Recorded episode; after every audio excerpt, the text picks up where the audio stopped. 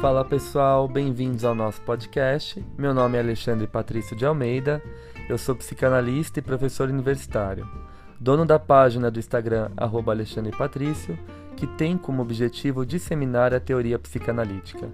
Nesse podcast, eu irei articular a psicanálise com temas cotidianos de forma leve e descontraída.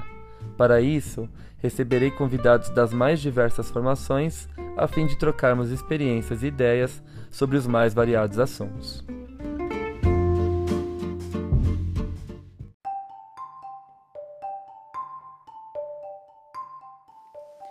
Passando para avisar vocês que esse episódio foi gravado em forma de live na minha página do Insta. Com o intuito de fazer a psicanálise circular ainda mais, decidi compartilhar a gravação aqui no nosso podcast. Espero que gostem!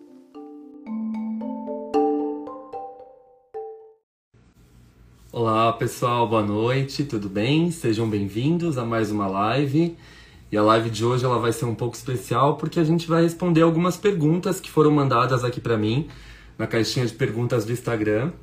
E eu acho que é uma possibilidade de traçar um diálogo com vocês e a gente manter esse contato mais vivo, né? Apesar de ser um contato à distância, um contato virtual, mas um contato que pode ganhar aí certas cores de vivacidade respondendo a essas perguntas de vocês e tendo uma interação mais próxima com aquilo que vocês me mandam, né? Bom, então eu recebi muitas perguntas interessantes. Eu queria agradecer enormemente é, a participação de vocês, vocês terem enviado as perguntas. Eu acho que tem pessoas aqui muito interessadas no estudo da psicanálise de forma geral e também comprometidas no seu próprio processo de análise o que torna o debate ainda mais enriquecedor, né? E eu confesso que eu fiquei muito em dúvida em quais perguntas responder, né? Porque eu recebi perguntas de uma qualidade uh, muito significativa. Então eu vou tentar aqui ser mais justo na, nessa escolha, que, como eu falei, me causou bastante aflição, e escolhi as centrais, né? E também para a gente não poder é, não estender tanto esse debate ao ponto de ficar cansativo, né? Respondendo aqui as questões e o tempo passando e a gente se perde no tempo e no espaço, né? Bom, então eu vou começar com uma pergunta maravilhosa de um seguidor que interage bastante aqui na página e que é uma pergunta que me tocou bastante é, e que eu acho que ela precisa ser muito debatida. Porque a psicanálise ainda, ainda negligencia o racismo e as suas consequências. Eu acho que a psicanálise muitas vezes ela não só negligencia o racismo, mas ela negligencia também as formas de sofrimento e subjetivação que acomete as minorias, né? Então, o público LGBTQIA+, as pessoas pretas, os indígenas, né? Eu acho que a periferia, eu acho que a psicanálise ela ainda está restrita no modelo, uh, infelizmente, ainda patriarcal, elitizado e aprisionado naquela torre de marfim dos grandes centros, dos grandes núcleos, né? Da, dos bairros nobres, das cidades que você tem que ir até o centro do lado daquele bairro estudar psicanálise, enfim. Uh, os cursos ainda são muito caros, a gente vê aí formações de psicanálise com valores milionários e com 0% de possibilidade de bolsa, nem uh, uma quantidade uh, minoritária é oferecida de bolsa à população. Mas eu acho também que a gente está caminhando um pouco numa vertente oposta desse movimento, principalmente após a pandemia e durante a pandemia, né, que ainda a gente não saiu dela, vale relembrar. Eu acho que a pandemia ela foi um divisor de águas na psicanálise a partir do momento que os psicanalistas eles foram para as telas, foram para os podcasts e começaram a democratizar os conteúdos e o ensino e a transmissão da psicanálise de forma geral. Então, é, e alguns temas como o racismo, a homofobia, o machismo, uh, o feminismo, uh, o feminicídio, né, temas importantíssimos começaram a ser debatidos dentro dos núcleos de psicanálise. Isso é muito interessante de observar. Então a gente pode contar aí com duas grandes conquistas. esse processo de democratização, de transmissão da psicanálise, que sai de uma torre de marfim e começa a ser mais acessível a outras camadas da população, né? Através de vários veículos de informação, as redes sociais, o, o YouTube, né? O, o Spotify, as plataformas de streaming. Uh, eu acho que esse movimento ele, ele precisa ser ressaltado, né? Eu acho que ele segue nessa contramão e, e ele traz essas possibilidades de debate, de abordar conceitos, conteúdos mais polêmicos que a psicanálise às vezes fugia do campo, né? Então, quando que a gente imaginou trazer o racismo, né, para um debate psicanalítico, a homofobia, é, quando a gente imaginou falar de uma psicanálise mais humanitária, mais democrática, ou até mesmo de uma clínica mais social, mais pública, né? Então acho que a pandemia ela causou essas inquietações e ela foi importantíssima nesse sentido para que os psicanalistas saíssem aí dos seus tronos de ferro, parafraseando Game of Thrones, né? Um, mas eu acho que a gente tem muito a caminhar. Nesse sentido, é, eu percebo e eu compreendo completamente quando eu, eu, tenho, recebo pacientes que falam assim: ah, eu, eu vou fazer análise com você porque eu sou gay e eu me sinto mais confortável fazendo análise com alguém que entenda as minhas dores, as minhas angústias. E eu recebo alunos de supervisão que são pretos e falam: é, meu público são pacientes uh, pretos, né? Pretos e pretas que me procuram porque sabem que eu vou entender a dor do racismo, é, da exclusão social, uh, de todos esses estigmas que acometem essas atrocidades que envolvem a misoginia, né? Uh, seja ela por raça, por cor, por uh, religião, por sexualidade, por gênero e por aí vai. Eu acho que a psicanálise, como eu disse, ela precisa ainda é, ter muito a, a debater, a aprender, a problematizar sobre o tema, mas nós estamos tentando caminhar nessa direção. Por isso que é perfeitamente compreensível quando a gente tem esses discursos. Eu sou gay, quero fazer analista, quero fazer análise com analista gay. Eu sou preto, quero fazer análise com analista preto, porque eu sei que um branco não vai entender a minha dor, né? E aqui é importante a gente lembrar de um conceito importantíssimo, fundamental da teoria winnicottiana, que é o conceito de identificações cruzadas. Eu acho que ele cai como uma luva para a gente entender essas questões que eu estou trazendo aqui, né? Uh, então, o que é a identificação cruzada? É a capacidade que eu tenho de me identificar com a história do outro, com a subjetividade do outro, com a dor do outro, sem sair do meu lugar, né? mantendo a minha personalidade ali, sem me dissociar numa linguagem mais winnicottiana, né? sem me fusionar ao outro. Então eu posso sentir a dor de um sujeito hum, que teve que sair do seu país refugiado, eu posso sentir a dor de um indígena que teve parte das suas terras desmatadas e roubadas. Eu posso sentir a dor de um povo que foi dizimado pela guerra, sem ser esse sujeito. Essa é a nossa capacidade de identificações cruzadas, fundamental para a construção do sentimento de empatia e do tato. Então eu acho que a psicanálise tem muito a aprender, mas nós já temos alguns arcabouços teóricos que servem para a gente pensar bastante sobre essas questões que vocês me trazem e são fundamentais. Eu recomendo um livro maravilhoso chamado Memórias da Plantação, da Grada Quilomba, e recomendo a obra toda da Jamila Ribeiro, que, que faz ali uma construção da antropologia, da história, com racismo estrutural. São coisas que a gente precisa se atentar. Né? Dentro da USP e da PUC de São Paulo, a gente já tem alguns pesquisadores tecendo algumas teses e artigos e alguns livros publicados e relacionados a esse tema. Então eu acho que a gente está caminhando um pouco e saindo dessa redoma de vidro que o Freud não adentrou, porque não era um debate da época dele, né? Falar de LGBTQIA, falar de, de, de pretos, de indígenas. Não, ele não falou. E por isso que a psicanálise ela é altamente, grandemente criticada por ser, em sua maioria, branca, né, heteronormativa e elitizada. E eu concordo muito com essas críticas, que isso fique bem claro, né? Bom, não sei se eu respondi sua questão, mas eu acho que eu acendi aí uma fogueirinha para o debate e eu acho que isso dá uma live. Eu vou ter o maior prazer de receber uh, um psicanalista, uma psicanalista, alguém engajado na causa, uh, para poder conversar comigo e conversar com o pessoal, para a gente poder tecer algumas considerações a respeito desse tema tão relevante, né? Bom, outra pergunta que, que me foi feita é também de um seguidor que participa bastante aqui da página. Ele pergunta assim: fazer pós em psicanálise ou curso de formação? Estou finalizando psi psicologia agora, né? Entendi eu.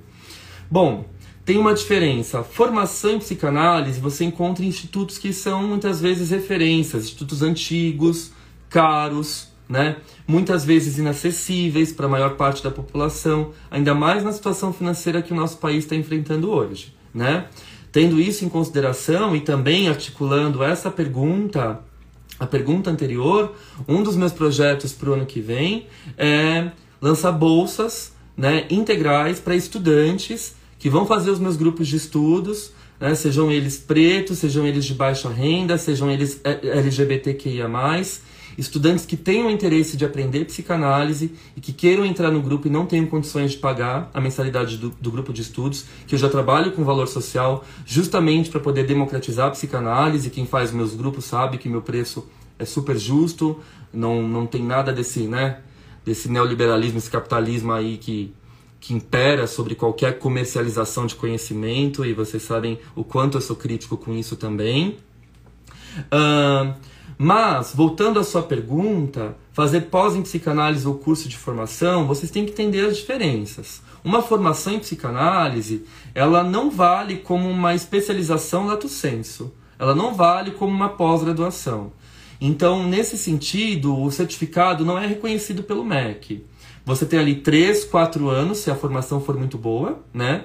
Eu acho que é o tempo mínimo, né, de uma formação em psicanálise num bom instituto. 3, 4 anos de estudo, sendo 3 anos de estudo teórico, mais um ano de clínica com estágio de supervisão clínica. Uh, você passa ali só por Freud, Freud Lacan, Freud Winnicott, dependendo da instituição, enfim. Mas esse diploma dessa formação em psicanálise, ele não tem reconhecimento pelo MEC, ok? Então ele não vale como uma pós-graduação lato sensu. Se você prestar um concurso público, você é psicólogo, ah, eu vou levar esse diploma para subir meu, a minha pontuação ali no cargo que eu vou ocupar, para eu ganhar uma bonificação salarial. Não vale de nada, né? E eu falo isso como professor que, acadêmico, eu dou aula em universidade, e as universidades que eu trabalhei Conforme você tinha suas qualificações, o seu salário aumentava. E eu fui todo feliz levar meu diploma de formação em psicanálise, que eu fiz no Instituto super respeitado em São Paulo, e não valia nada, porque não tinha reconhecimento do MEC. Né? Então depende do seu objetivo. Se você quer um, uma formação mais prática, mais clínica, que te dê um respaldo ali maior da, da técnica psicanalítica para a clínica, eu recomendo a formação. Pós-graduação, dificilmente você vai aprender a clinicar. Pós-graduação lato senso, você vai ter a teoria psicanalítica, né? Às vezes muito bem aprofundada, às vezes muito bem trabalhada, dependendo da pós e dependendo do lugar, né? Da instituição que você vai cursar essa pós. Então é importante também a gente deixar isso bem claro, tá?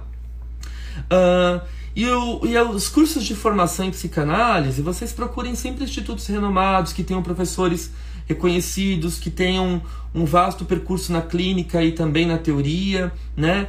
Então procurem referências para fazerem essas formações para não entrarem em ciladas. Não existe formação em psicanálise de seis meses, de um ano, isso é impossível. Ninguém está apto a clinicar, a compreender o mínimo da subjetividade humana em seis meses, um ano, com aula gravada à distância, o que quer que seja. O que pode acontecer é de você montando uma formação autogerida, é o que eu sempre comento aqui. Como a psicanálise não é uma profissão regulamentada, a psicanálise é uma ocupação, ela não tem um conselho regional, não existe carteirinha de psicanalista, nem, nem passaporte de psicanalista, nem o, né, o Paranauê todo, não existe nada disso. Né? Não existe um conselho regional de psicanálise, isso não existe. Então você pode montar uma formação autogerida.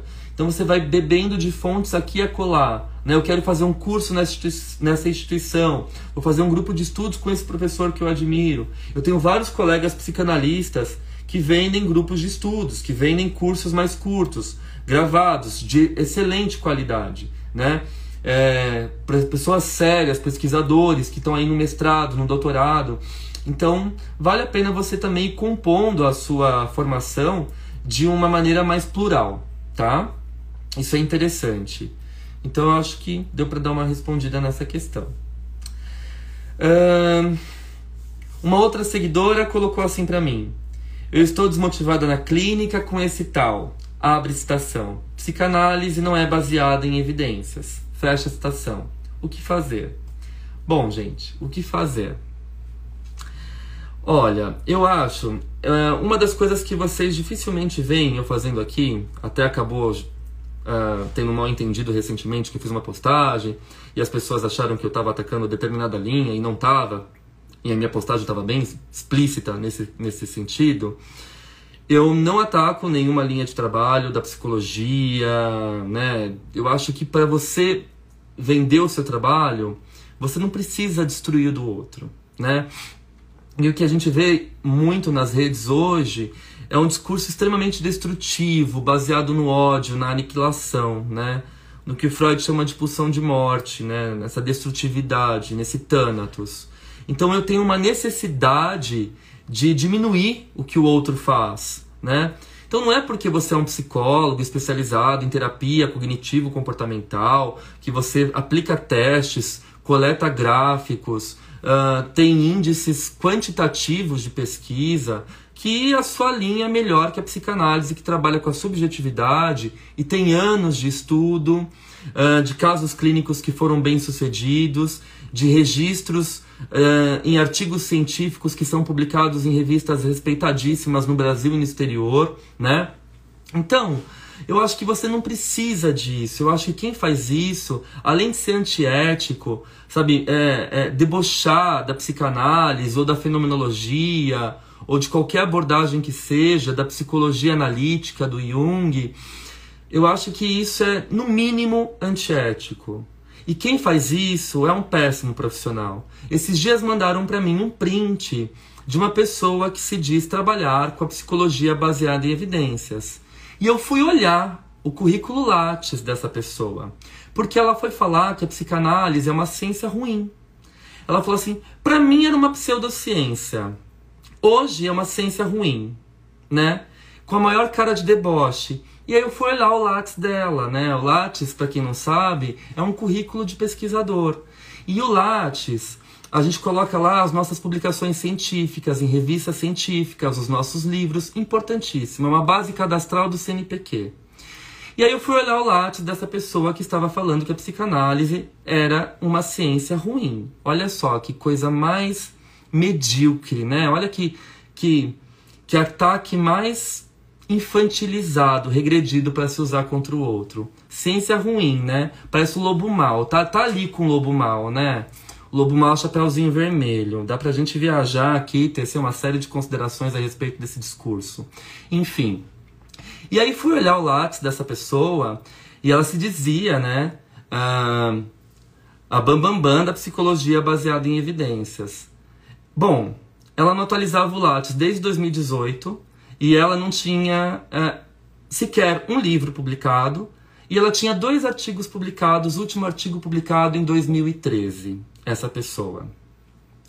Então, o discurso dela não é muito coerente, não é verdade? Se ela trabalha com a psicologia baseada em evidências, o mínimo que ela tem que fazer é pesquisa, né?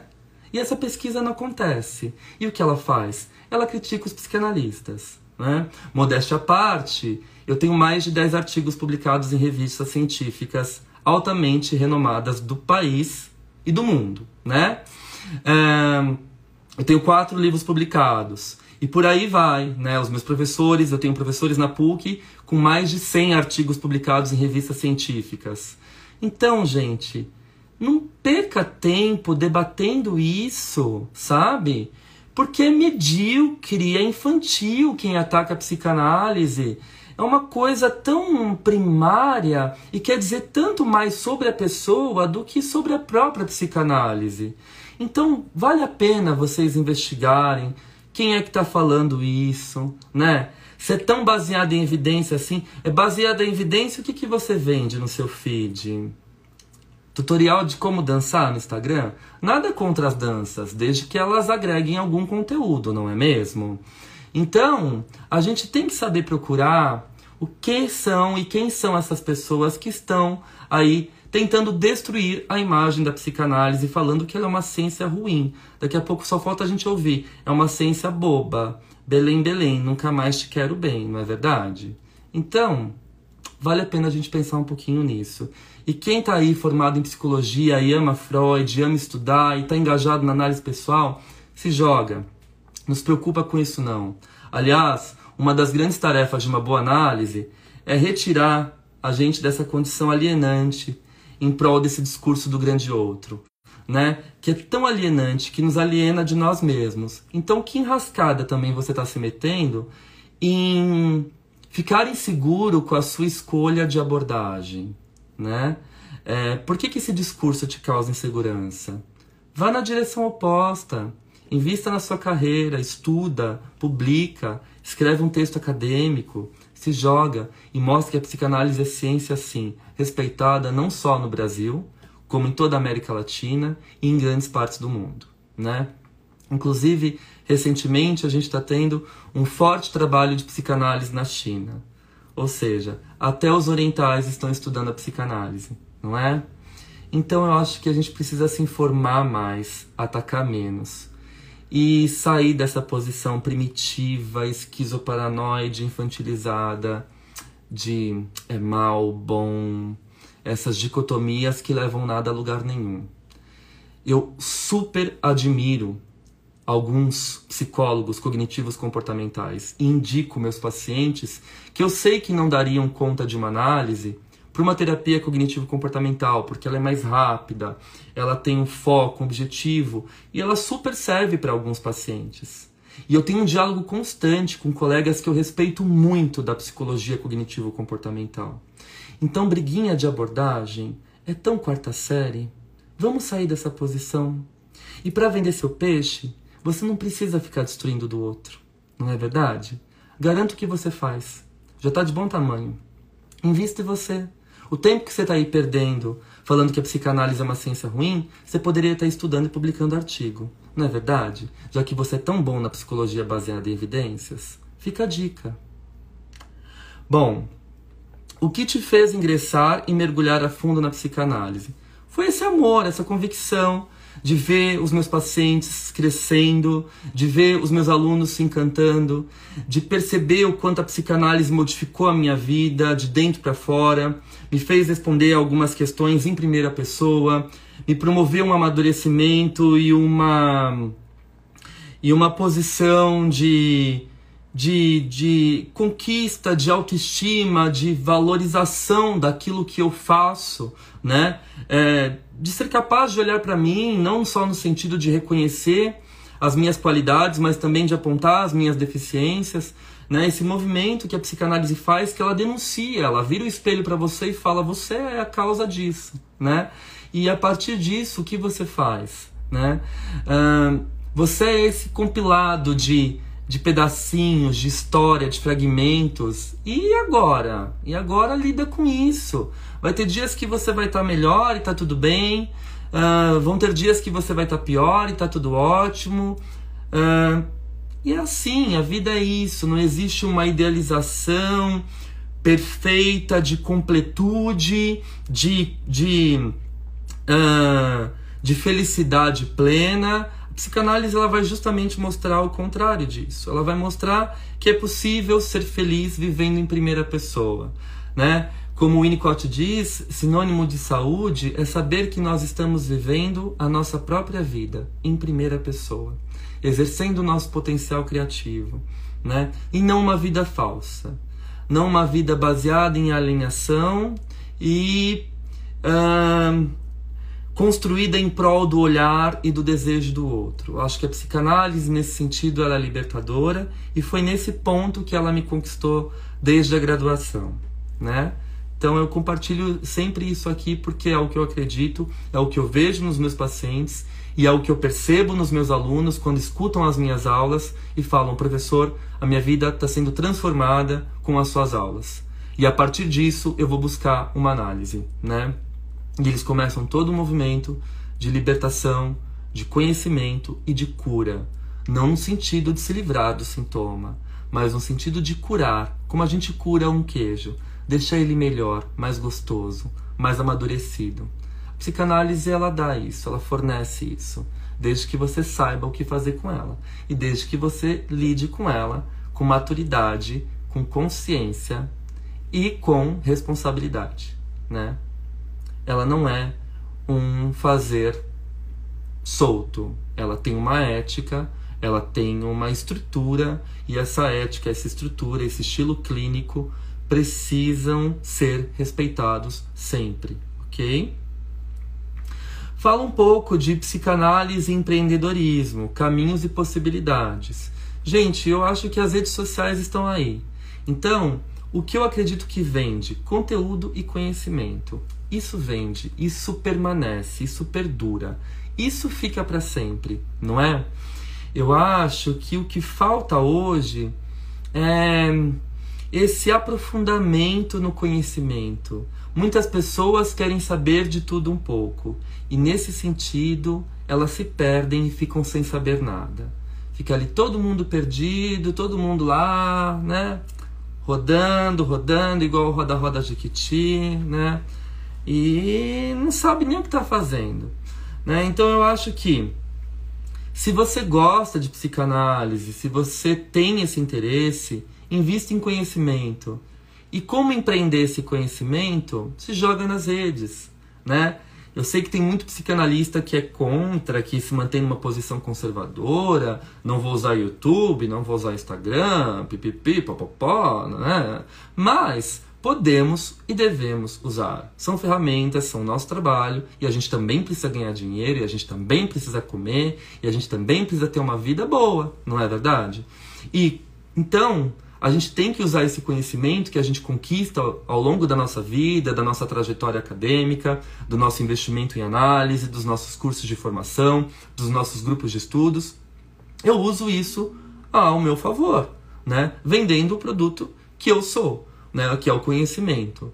Então, é importante sempre, eu acho que quando a gente fala de empreendedorismo, possibilidades e caminhos, eu acho que algo que é essencial e que eu e que me assusta às vezes quando eu vejo psicanálise atrelada ao empreendedorismo, essa palavra me soa um pouco estranha, eu não gosto muito dela. É, você vê pessoas vendendo um produto em que nem elas próprias acreditam. Elas fazem uma personalidade falsa para vender aquilo que elas acreditam também falsamente, né? É, fica artificial, fica montado, sabe? É aquela coisa extremamente profissional e não tem nada de humano. Então eu acho que o que vende é a sinceridade. Então uma dica que eu dou para quem quer empreender em psicanálise, seja sincero com você, com seu público. Seja sincero quando você não souber, e nem sempre a gente sabe, e isso é ótimo. Seja humilde quando você não souber e quando você é, percebe que você não tem competência para adentrar determinado assunto, determinado terreno, né? E admita a, a, as suas vulnerabilidades, reconheça o que você precisa evoluir, melhorar e se joga nas redes, né? Eu acho que a psicanálise como um produto, ela está atrelada ao conhecimento, ao estudo, horas a fio de estudo por dia. Né? E quando eu falo isso, eu não estou brincando, não estou sendo metafórico, eu não estou fazendo analogias, eu estou falando a verdade. Né? É uma, uma das profissões impossíveis, como diria o Freud. Freud diz que tem três profissões impossíveis: educar, governar e psicanalizar. Né? Então, psicanalizar é impossível porque a gente nunca dá conta de toda a complexidade do humano. Por mais que a gente estude, faça supervisão, faça análise, sempre tem algo que pega ali a nossa ferida, que pega ali a nossa cicatriz, que pega ali a nossa rachadura do vaso, né? As trincas do cristal e bate e ressoa e machuca e nesse sentido ela se torna impossível também, né? Então eu acho que empreender em psicanálise está atrelado ao conhecimento. Estuda bastante e poste conteúdo se você for usar suas redes. De senso comum, tem um monte de gente por aí vendendo isso, não é? Bom, vale a pena a gente pensar nessa questão. Outra questão que me mandaram, ah, uma seguidora muito querida, também participa bastante por aqui. Quando envelhecemos, torna-se mais difícil a análise pessoal? Bom, Freud falava que a psicanálise não dava certo para pessoas muito idosas, né? Passou dos 60 anos, não dá certo psicanálise. Freud também falou que a psicanálise não dava certo para psicóticos. Ou seja, ele nem cogitou a possibilidade dos borderlines, né? Porque isso não era um termo muito utilizado na época do Freud. Quem foi trabalhar com pacientes borderlines ou limítrofes foi, foram os pós-freudianos, principalmente o Melanie Klein, o Bion, o André Green, o Winnicott, né? o Lacan, também tem um trabalho com os psicóticos, enfim. Todos esses autores fizeram um trabalho que o Freud deixou. Freud plantou a sementinha ali e ficou para os pós-freudianos pesquisarem esses temas tão complexos que o Freud não deu conta, até porque não eram problemas da época dele, né? Então, uh, ele vai falar que a psicanálise não dá certo para idosos. E a gente sabe que não é assim, né? Eu tenho pacientes idosos que caminham lindamente na clínica, que se constroem e se desconstroem o tempo todo. E eu me emociono com eles, e eu estou com eles, e eu ouço as dores deles, e as conquistas deles, porque a cada dia é, é, é um inesperado. Apesar das pessoas falarem, né, ter essa concepção que depois dos 50 é, é só ladeira abaixo, eu não consigo enxergar a vida por esse olhar. Eu sei que o corpo, claro, ele sofre uma degradação biológica, o corpo ele vai enfraquecendo, as células vão morrendo, mas eu acredito sempre que uma mente brilhante vai ser sempre brilhante, né? Até o fim da vida. Eu pude acompanhar isso de perto com a minha avó, né? Que faleceu lúcida, brilhante, inteligentíssima, aos seus 84 anos de idade, né? Então, é... eu acho que dá para a gente pensar sim numa psicanálise de idosos, dá para a gente pensar na transformação do humano, sobretudo, não só de idosos, mas de todos os pacientes. Eu acho que todo ser humano é, é possível de ser uh, escutado. E eu acho que é isso que a psicanálise nos traz de mais precioso: a nossa capacidade de escutar se permitir se identificar ou não com a dor do outro, né? Com as vicissitudes da psique do outro, né? Então, eu acredito muito numa clínica, sim, para todos, inclusive nas camadas mais uh, desfavorecidas da população, mais vulneráveis da população. Acredito veemente em uma clínica social Acredito veemente numa psicanálise comunitária, feita em ONGs, né, em instituições públicas, apesar dela ter as suas dificuldades, como também temos as nossas dificuldades no consultório particular, eu acredito que a escuta ela é uma possibilidade a todos, né? E a gente tem que pensar nesse sentido para poder compreender uh, os alcances de uma boa psicanálise, né? Que é um legado que o Freud deixou para nós. Então é nossa responsabilidade, né? Uh, qual a melhor dialética no debate com aqueles que não acreditam na psicanálise como ciência? De novo, essa questão vem à tona, eu achei importante responder a ela. Né? É, não só é, essa dialética, né? eu acho que isso vai muito de encontro com o que eu falei anteriormente, mostrar é, que você não precisa acreditar ou não, é, você só precisa respeitar, né? Eu acho que se você quer ser um profissional, um psicólogo, um psiquiatra, enfim, um psi da vida, né? É, você não precisa desvalorizar a abordagem do outro, né? Então eu acho que tem espaço para todos, desde que esses todos façam o seu trabalho bem feito. Né? O que eu também não concordo é com essa quantidade absurda de charlatanismo que a gente vê por aí, né? Ah, eu mistura, eu, eu sou, eu tenho uma, eu faço uma pegada meio psicanálise, espiritualista, mas eu sou super ético com meus pacientes, sabe? É uma psicanálise espiritualista, eu dou floral e também faço mandala e, e faço os pacientes é, jogarem o jogo da constelação familiar. Não. Não, não mesmo.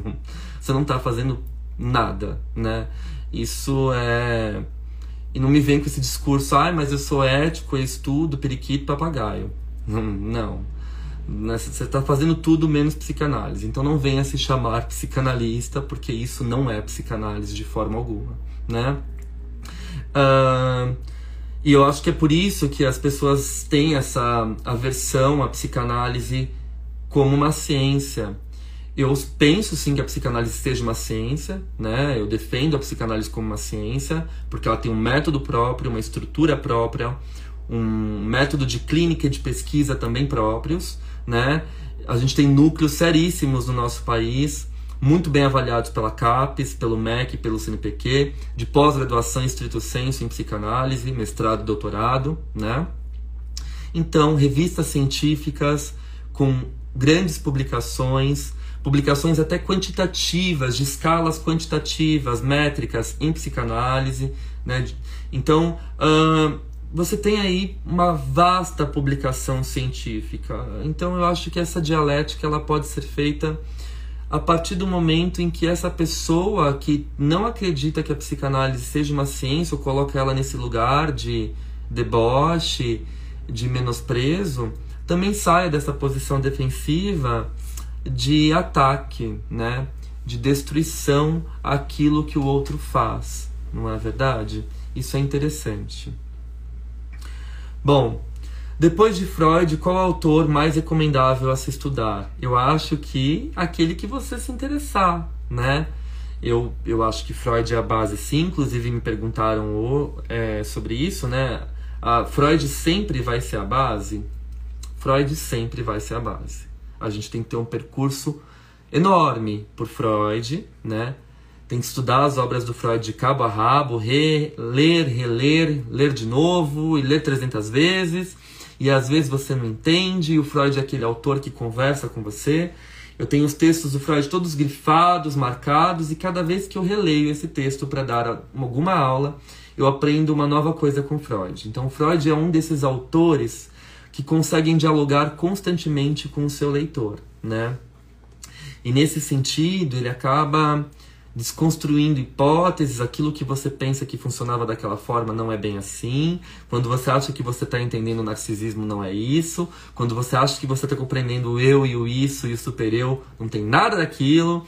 Quando você acha, ah, agora eu manjo das pulsões e seus destinos. Não, não manjo. Caramba, a pulsão ela pode ser voltada para o objeto, ela pode cair para o próprio eu, e aí a gente tem o narcisismo primário, e aí a gente tem o complexo de piano, enfim. Quando você acha que você entendeu tudo, você não entendeu nada e você relê e você se acha, meu Deus, eu sou uma farsa. Porque o Freud é difícil, é complexo, mas esse movimento de desconstrução é belíssimo de acompanhar no estudo da psicanálise, né? Então, eu falo, não vão com muita sede ao pote de querer compreender tudo aquilo que vocês estão lendo. Isso é um trabalho árduo, penoso, e que leva anos, né? Então eu não vou ler luto e melancolia, entender tudo e vou clinicar amanhã arrasando na clínica do luto. Olha, eu sou especialista em luto porque eu li luto e melancolia. Não é assim que a coisa acontece.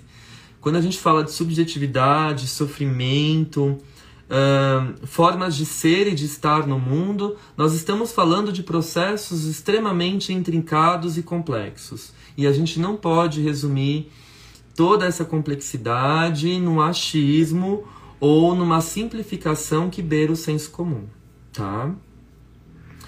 Uh, bom, Por que tentamos voltar no passado para solucionar possíveis erros cometidos? Seria culpa? Não só isso. Seria, depende muito da linguagem, da linhagem psicanalítica que você interpreta esse retorno ao passado.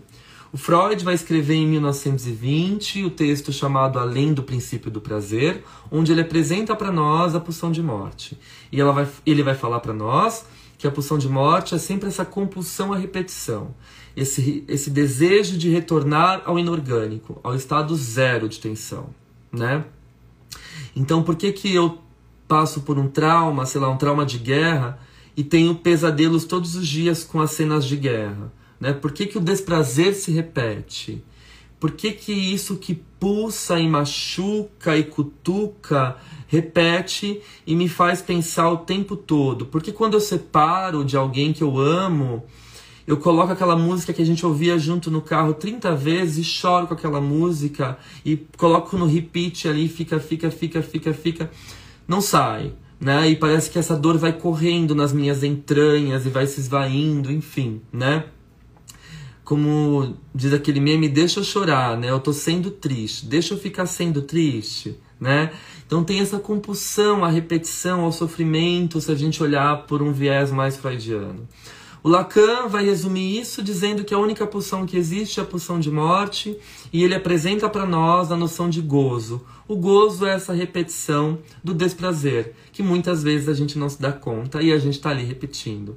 Então eu saio de um relacionamento abusivo, entro em outro pior. Eu saio de uma, sei lá, de um emprego ruim, eu entro em outro pior. Tem um gozo, tem uma satisfação aí, né? Uh, por outro lado, numa outra, do outro lado da montanha, nós nos encontramos com a teoria winnicottiana e com a linha do desenvolvimento maturacional.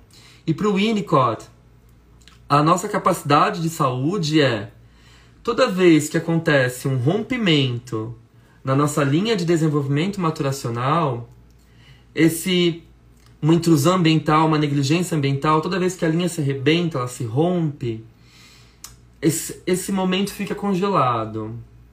Então, a saúde significa eu ser capaz de retomar esse momento perante outras condições mais favoráveis e descongelar, né? Desenvolver a, sei lá, aquela relação que ficou ali com a minha mãe, engasgada, aquele luto que eu passei por cima, daquele ente familiar que eu amava e eu perdi. Enfim, aquelas aqueles traumas que vão causando rupturas na nossa linha de vida, elas congelam o nosso desenvolvimento maturacional. E para o Winnicott, a gente ser capaz de retornar a esses estados de congelamento e descongelá-los é um sinônimo de saúde, o que ele vai chamar de regressão. Quando a gente regride, não é? De repente estou aqui conversando com vocês e acontece algum evento catastrófico. E aí eu começo a chorar e eu vou lembrar da minha infância, eu vou querer minha mãe, eu vou ligar para ela, enfim. Vou pro colo do meu pai, eu quero o colo dele, eu quero a ajuda dele. Eu me sinto desamparado. Essa capacidade de ir e voltar, de ir e voltar, é sinônimo de saúde é sinônimo de vida, é sinônimo de esperança. Winnicott não é o primeiro autor a falar isso, o Ferenczi já dizia isso quando ele tratava de pacientes difíceis, ou os pacientes borderlines, né? Pacientes que tiveram rupturas nesse seu estado de ser, claro que o Ferenczi não utilizava essa linguagem, essa é uma linguagem mais winnicottiana, da fenomenologia, né, do existencialismo, do ser, né, mais heideggeriana. Mas o Ferenczi também dizia que aconteciam rupturas no psiquismo diante de experiências traumáticas. Então, o paciente, quando ele regride, ele tenta resgatar esses momentos de ruptura, tentando traduzir em palavras, tentando trazer para o dizível aquilo que de alguma forma foi indizível. Então, essa repetição, esse voltar ao passado, não seria só culpa.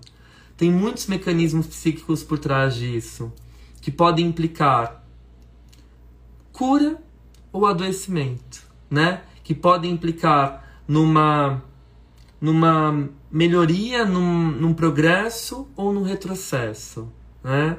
E aí depende da ótica que você vai olhar o fenômeno e da linhagem é, teórica que você vai tentar compreender. esse estado de voltar ao passado, ok? Um... Até quando o objeto transicional pode perdurar na vida da pessoa? Foi uma outra pergunta que eu, que eu recebi aqui. O objeto transicional, para quem não sabe, o Winnicott é um conceito do Winnicott, né?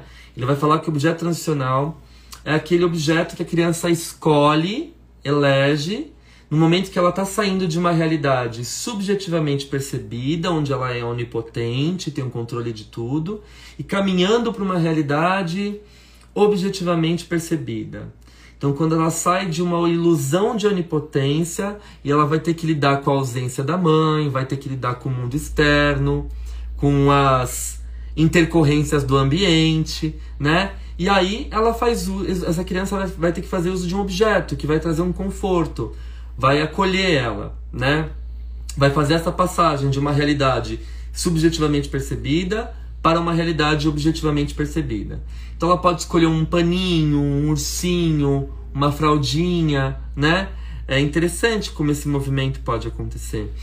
E aí ela se sente mais segura quando ela uh, está perto desse objeto que ela escolheu. Né? Então, nós podemos fazer isso a vida toda. Nós podemos, uh, sei lá, no avião, eu seguro minha medalhinha que minha avó me deu porque eu tenho medo de voar de avião, né? Uh, sei lá, numa prova eu seguro aquela aquela pulseirinha ali que meu pai me deu que eu me sinto mais seguro, né? Ou além do objeto transicional, eu posso também ter um fenômeno transicional. Então eu lembro daquela canção que minha mãe cantava para mim, aquilo me deixa mais calmo. Ou eu faço aquela oração que minha avó me ensinou no momento de aflição. Então, é quando eu estou saindo de uma realidade subjetivamente percebida e passando para uma realidade externa objetivamente percebida, né? E aqui, então, eu faço uso do objeto transicional. Ele pode durar a vida toda. Diante de momentos de angústia, diante de momentos de medo, de ansiedade, né? E a gente que vai saber o tempo de abandonar, de esquecer, de jogar ele pro vazio, né? Como faz a menininha no Divertidamente com o Bing Bong, né? Ele é esquecido, ele é o amiguinho imaginário que se perde, que é esquecido, porque ela está crescendo. Ela faz uso desse amiguinho imaginário para sair de uma realidade subjetiva e entrar numa realidade objetiva, tá? Bom, hum, aí me perguntaram, né? Começar a ler psicanálise por outros psicanalistas pode é, ser um caminho válido? ou sempre iniciar por Freud? Eu recomendo sempre iniciar por Freud, tá? Então, eu já respondi isso antes, vou retomar.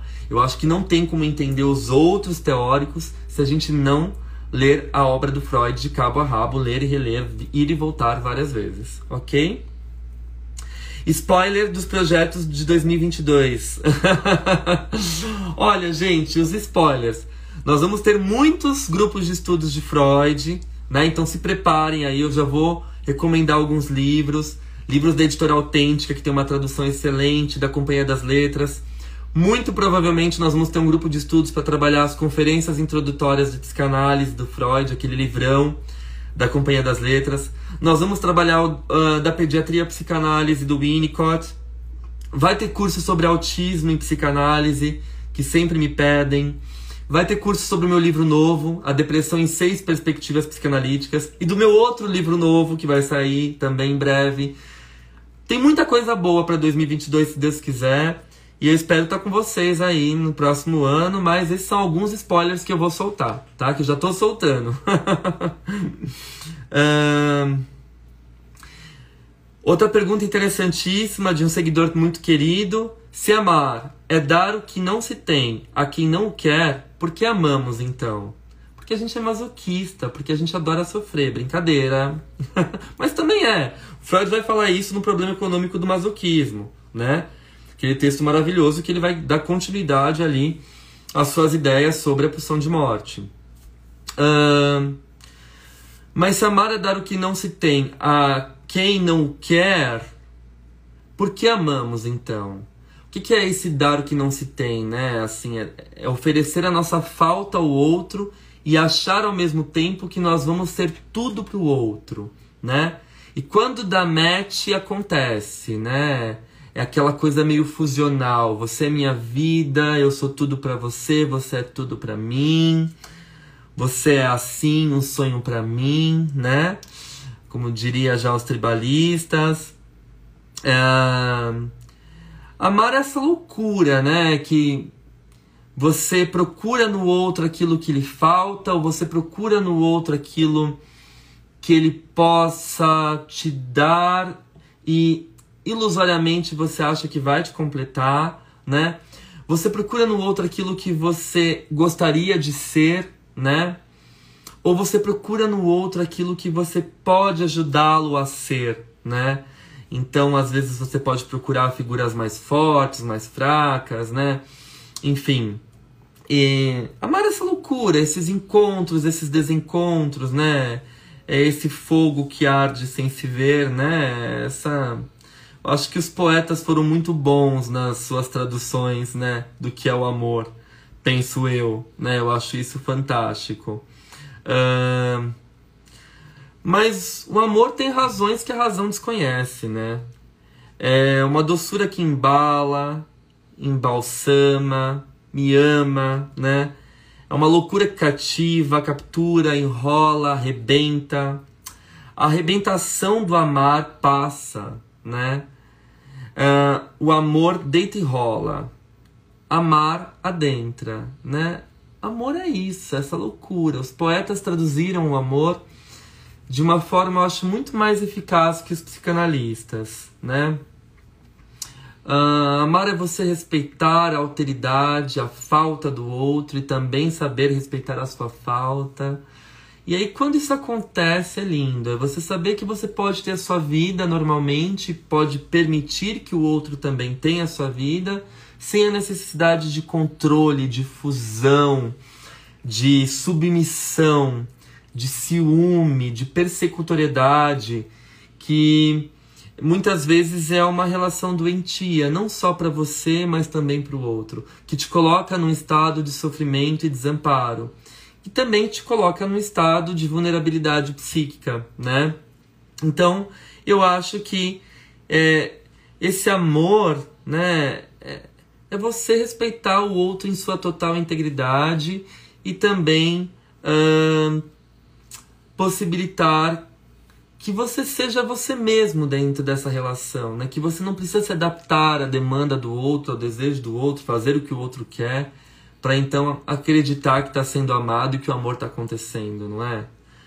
Enfim, o amor é a procura da ressonância no corpo, né? O outro, o eco do oco, do um dizer, né? Hum esse não faz sentido, mas faz sentido, é arrebatador, né? E aí acontece.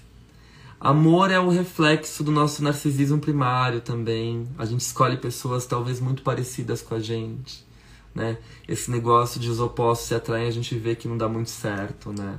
Dá certo até o segundo parágrafo, depois da confusão. A gente na verdade quer uma cópia da gente mesmo no outro. E aqui dá pra gente tecer uma série de comentários e fazer uma live só sobre isso, não é mesmo? Um, voltando às perguntas. Mais uma pergunta aqui que eu achei sensacional. Dá para colocar numa caixinha o que é o homem contemporâneo? Não, né? Não sei. Essa pergunta eu vou responder amanhã, junto com a Maria Homem, que vai começar o curso né, novo dela, e eu fui convidado para participar desse, dessa aula, desse curso, né? A masculinidade está em xeque. Como que a gente pensa o masculino hoje? Existe uma queda do patriarcado? E o que essa queda nos mostra, nos desvela, nos desvela? O que, que ela denuncia? O que, que é ser homem hoje? É não chorar? É ser forte? Né? É ser viril? E o que é essa virilidade? que é tão frágil, né? Ao passo que quando eu vejo a possibilidade do filho do Superman ser bissexual, nem homossexual, ser bissexual, a minha masculinidade já estremece toda, né? Por que que eu sou tão frágil, né? E E qual é o preço que se paga por essa fragilidade? E tentar não admitir essa fragilidade. E se muito mais, amanhã, no canal da Maria Homem, no YouTube, às 8 da noite. Eu acho que chega de perguntas. Tem muitas outras interessantes aqui. Eu gostaria de responder todas, mas eu escolhi as mais interessantes. Separei algumas para uma live dessa parte 2 e eu acho que eu vou fazer mais lives dessa durante a semana. Que vocês acham? Gostaram? Se gostaram, depois deixa o comentário aqui. Um beijo, até amanhã às 8 no YouTube, no canal da Maria Homem. Tchau, tchau, gente.